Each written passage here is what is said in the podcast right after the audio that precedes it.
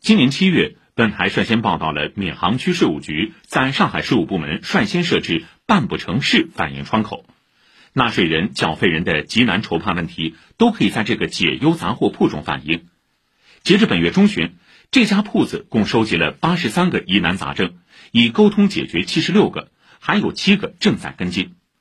记者昨天回访时了解到，这个窗口可能很快就要歇业了。请听报道。半步城市反映窗口确实管用。九牧商用技术公司上海区域总部人力资源负责人魏巍说，前不久在为公司商务总监于贝文办理留学生落户时，遇到个税信息无法提交人社部门，最后找到半步城市反映窗口，解决了难题。我们在办留学生落户的这个事情的过程当中呢，发现一网通办里面的个税数据没有，然后反映到办不成事窗口，窗口的工作人员积极主动帮我们做了多方协调，现场也打了很多电话，终于把我们留学生落户的这个事情办好了。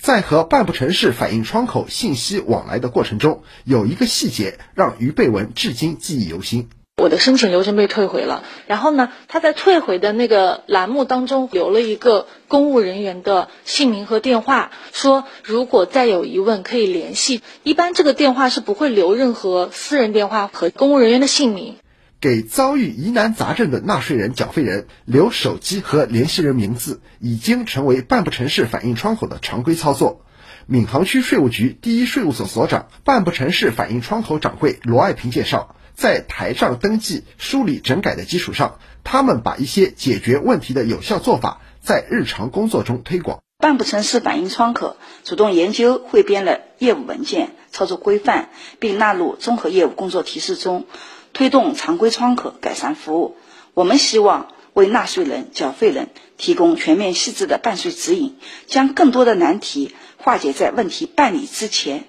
闵行区税务局纳税服务科副科长钟晶晶透露，办不成事反映窗口自今年四月开张以来，月问题反映量下降了八成。在我们窗口设立初期啊，月均反映问题量会在十五个左右。目前我们月均收集量已经下降到了三个左右。后续办不成事这个窗口反映的事情也会越来越少。这个我相信才是真正的好事。